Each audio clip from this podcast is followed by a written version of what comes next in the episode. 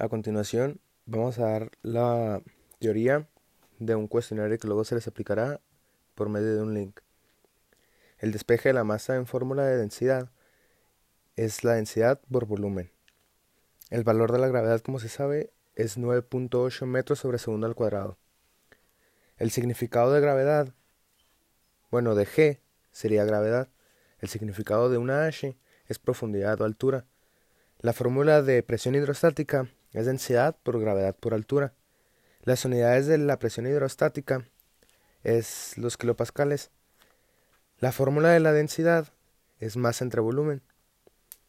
El significado de presión hidrostática es una fuerza. las unidades de la gravedad, como se sabe, son metros sobre segundo al cuadrado.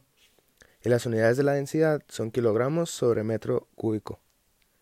Bueno, después se les aplicará una encuesta sobre todo esto que les comenté. Entonces, para que los estudien. Gracias.